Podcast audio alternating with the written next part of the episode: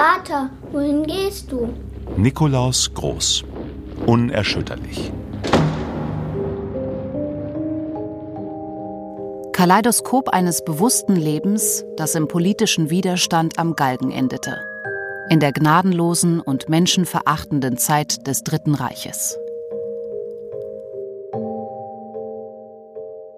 Wenn wir heute nicht unser Leben einsetzen, wie wollen wir dann vor Gott und unserem Gewissen einmal bestehen?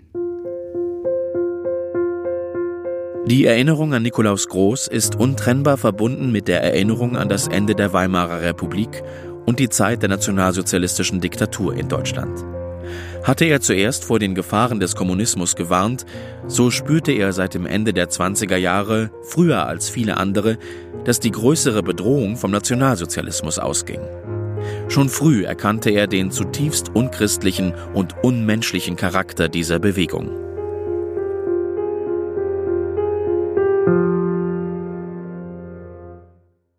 Wenn von uns etwas verlangt wird, was gegen Gott oder den Glauben geht, dann dürfen wir nicht nur, sondern müssen den Gehorsam gegen Menschen ablehnen. Schreibt Nikolaus Groß 1943 in seiner Glaubenslehre. Aus dem Führerhauptquartier 3. Februar 1943. Dass Nikolaus Groß sich dem Widerstand in Deutschland anschließt, erwächst aus seiner katholischen Glaubensüberzeugung. Für ihn gilt, dass man Gott mehr gehorchen muss als den Menschen. Ihm wird immer deutlicher, dass dieser Zustand in Deutschland unter dem Hitlerregime erreicht ist. Aus den gemeinsamen Überlegungen des Fuldaer und Kölner Kreises hält Groß Wesentliches in zwei Aufzeichnungen fest, die später der geheimen Staatspolizei Gestapo in die Hände fallen die großen Aufgaben und ist Deutschland verloren? Sie führen mit zu seiner Verurteilung. Ab 1940 muss er Verhöre und Hausdurchsuchungen über sich ergehen lassen. Eine ganz kleine Clique ehrgeiziger, gewissenloser und zugleich unvernünftiger, verbrecherisch dummer Offiziere nach dem fehlgeschlagenen Attentat gegen Hitler am 20. Juli 1944 überschlagen sich die Ereignisse. Die groß angelegte Aktion Gewitter fordert ihre Opfer. Viele. Nikolaus Groß, der an der Vorbereitung und Ausführung selbst nicht beteiligt war, wird am 12. August 1944 gegen Mittag in seiner Wohnung verhaftet und zunächst ins Gefängnis Ravensbrück und dann ins Zuchthaus nach Berlin-Tegel gebracht. Verhaftet? Das musste ja so kommen. Viele haben ihn gewarnt, aber er wollte ja nicht weg. Er wollte standhaft bleiben, uns nicht in Gefahr bringen. Wer weiß, wenn er sich in Sicherheit gebracht hätte. Die Gestapo hat ja sehr eigene Mittel. Wisst ihr denn, wohin sie ihn gebracht haben? Sie haben was vom LD-Haus gesagt. Das ist die Zentrale. Von dort hört man nichts Gutes. Und haben Sie etwas gefunden? Ich habe etwas gefunden. Hier. Sein Notizbuch. Es lag im Schlafzimmer. Er hat es im Bett versteckt. Sicher, als er sich umziehen durfte. Bevor sie ihn mitgenommen haben. Er hatte ja noch seine Arbeitskleidung an. Er wollte die Fenster reparieren. Nach dem letzten Luftangriff. Wenn die Gestapo es gefunden hätte. Mit all den Namen darin. Sonnabend, 12. August, Vater geholt. Eineinhalb Uhr mittags. Das hat Bernie geschrieben. Gut, dass die Kleinen das nicht mitbekommen haben. Bernie, Marianne, wir wollen beten, dass alles gut wird. Vater wird dasselbe tun. Und Gott wird helfen.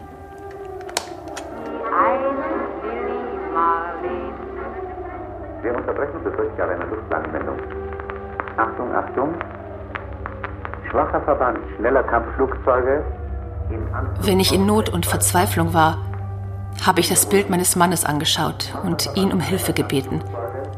Und Gott hat dann immer wunderbar, oft wirklich durch ein Wunder geholfen. Die genaue, pünktliche und treue Pflichterfüllung in den kleinen Dingen des Alltags macht uns zu tüchtigen Menschen im Leben und zu guten Kindern Gottes. Den Freunden und Freundinnen erweisen wir gute Kameradschaft. In der Lehre und Arbeit, im Beruf darf uns niemand an gutem Willen, an Lerneifer, Tüchtigkeit und Zuverlässigkeit übertreffen. Allen Mitmenschen sind wir höfliche, freundliche und bereitwillige Helfer. Unsere besondere Liebe gilt den Armen und Kranken. Dem Volk und Staat dienen wir durch Treue und Anhänglichkeit und wenn es sein muss, mit Leib und Leben. Wir vergessen die Hochschätzung gegenüber der Heimat nicht. Die meisten großen Leistungen entstehen aus der täglichen Pflichterfüllung in kleinen Dingen. Damals als Braut war ich stolz auf meinen Mann. Doch manches Opfer wurde auch von mir verlangt.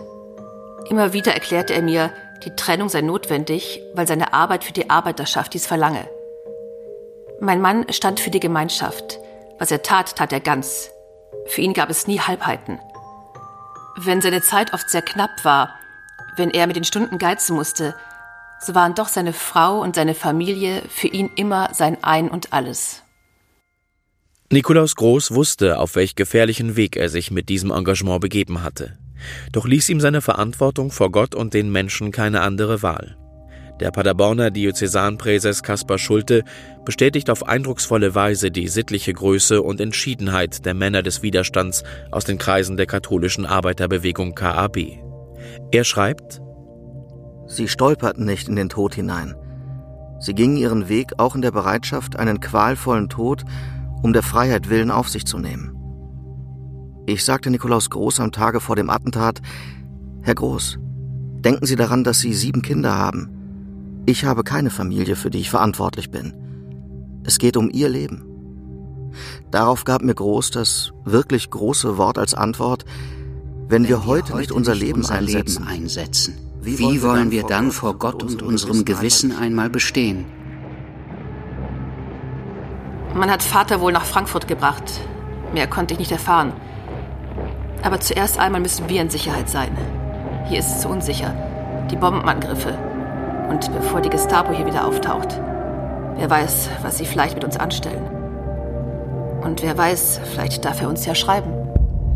Weder die Kinder noch engste Freunde konnten am Wochenende über den Verbleib des Vaters etwas in Erfahrung bringen. Frau Groß, die erst am Sonntagabend von einer Reise heimkehrte, erfuhr am Montag, ihr Mann sei nach Frankfurt gebracht worden. Dortige Nachforschungen führten nicht weiter. Die Annahme, Nikolaus Groß werde in Berlin festgehalten, erwies sich für diesen Zeitpunkt als unzutreffend. Tatsächlich war er, wie zuvor schon sein Freund Bernhard Letterhaus und viele andere Widerständler des 20. Juli 1944, in die Sicherheitspolizeischule Drögen bei Fürstenberg in Mecklenburg gebracht worden, eine Außenstelle des Konzentrationslagers Ravensbrück. Dort führte ein Sonderkommando innerhalb der Sonderkommission 20. Juli das von dem wegen seiner Brutalität berüchtigten Kriminalrat Herbert Lange geleitet wurde, Verhöre durch. Folterungen waren das wie selbstverständlich angewandte Mittel, Geständnisse der Verschwörer zu erpressen.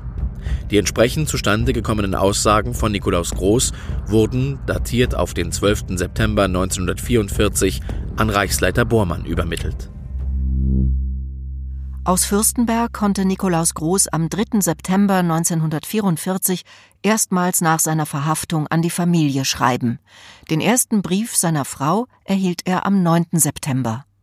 Die Briefe aus dem Gefängnis lassen uns Nikolaus Groß nicht nur als einen Menschen mit starkem Gottvertrauen erkennen. Sie zeigen uns auch, wie sein Denken und Handeln durchgehend von seiner Liebe zu seiner Frau und seinen Kindern bestimmt war. Er verdankt seiner Frau viel. Er weiß, dass nicht weniges nur mit ihrer Unterstützung möglich war und dass sie in allen Lebenslagen treu zu ihm gestanden hat. Zeitlebens steht er aber auch zu seiner eigenen Verantwortung für seine Kinder. Was er in zahlreichen Vorträgen und Schriften bedenkt, lebt er auch selbst ganz konkret. Trotz seiner großen beruflichen Beanspruchung und den damit verbundenen Abwesenheiten von der Familie beteiligt er sich aktiv an der Erziehung seiner Kinder nicht zuletzt, indem er auch intensiv ihre Entwicklung verfolgt, bis in die Tage seines Gefängnisaufenthaltes hinein. Liebste Mutti, ihr lieben Kinder alle, ich bin von Herzen froh und glücklich, dass ich euch allen liebe und herzliche Grüße schicken kann. Meinen Aufenthalt und meine Anschrift erseht ihr aus der Absenderadresse. Es geht mir gut und ich bitte euch sehr, euch meinetwegen keine großen Sorgen zu machen. Es wäre das wirklich nicht angebracht. Doch wollen wir uns gegenseitig immer im Gebet behalten. Ich tue das täglich und viel für euch, für jeden. Tut es auch für mich. Vergesst Klaus nicht besonders am 6. September, dem Tage, an dem er im vorigen Jahre in Russland vermisst wurde.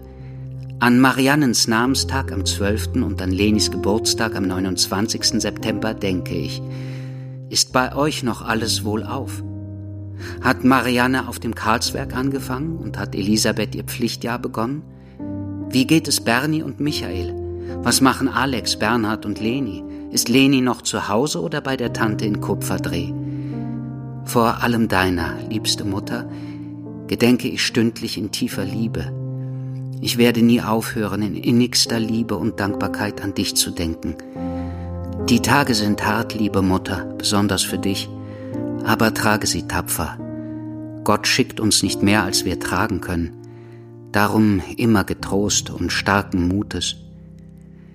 In der nächsten Woche hoffe ich, euch erneut schreiben zu können, zweimal in der Woche, zum Dienstag und Freitag.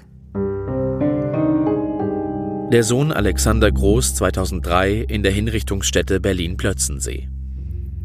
Der Widerstand gegen das NS-Regime musste mühsam und stets neu bedacht und immer wieder konkret erfahren werden. Jeder Schritt in den Widerstand, jedes konspirative Treffen mit Gleichgesinnten, jede Erarbeitung einer schriftlichen Stellungnahme waren mit einem hohen Risiko verbunden. Immer musste man sich fragen, kannst du das und willst du das verantworten? Nicht nur vor den Menschen und der eigenen Familie, sondern auch vor Gott. Viele christliche Widerstandskämpfer waren tiefgläubige Menschen, denen das Schwimmen gegen den Strom der übrigen Christen wie auch der Kirchenleitung keineswegs leicht fiel.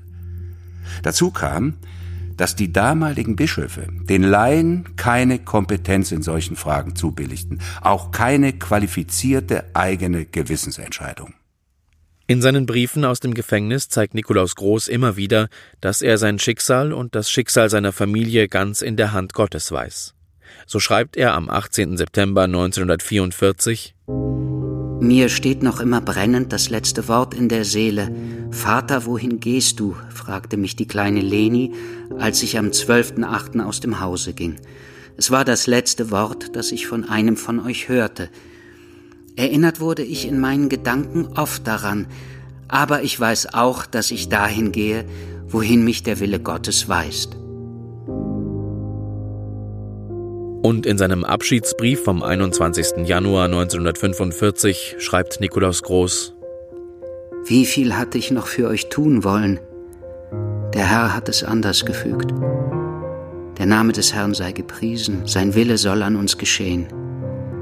Fürchtet nicht, dass angesichts des Todes großer Sturm und Unruhe in mir sei.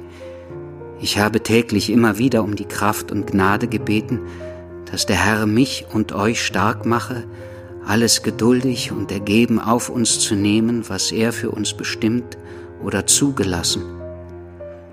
Und ich spüre, wie es durch das Gebet in mir still und friedlich geworden ist.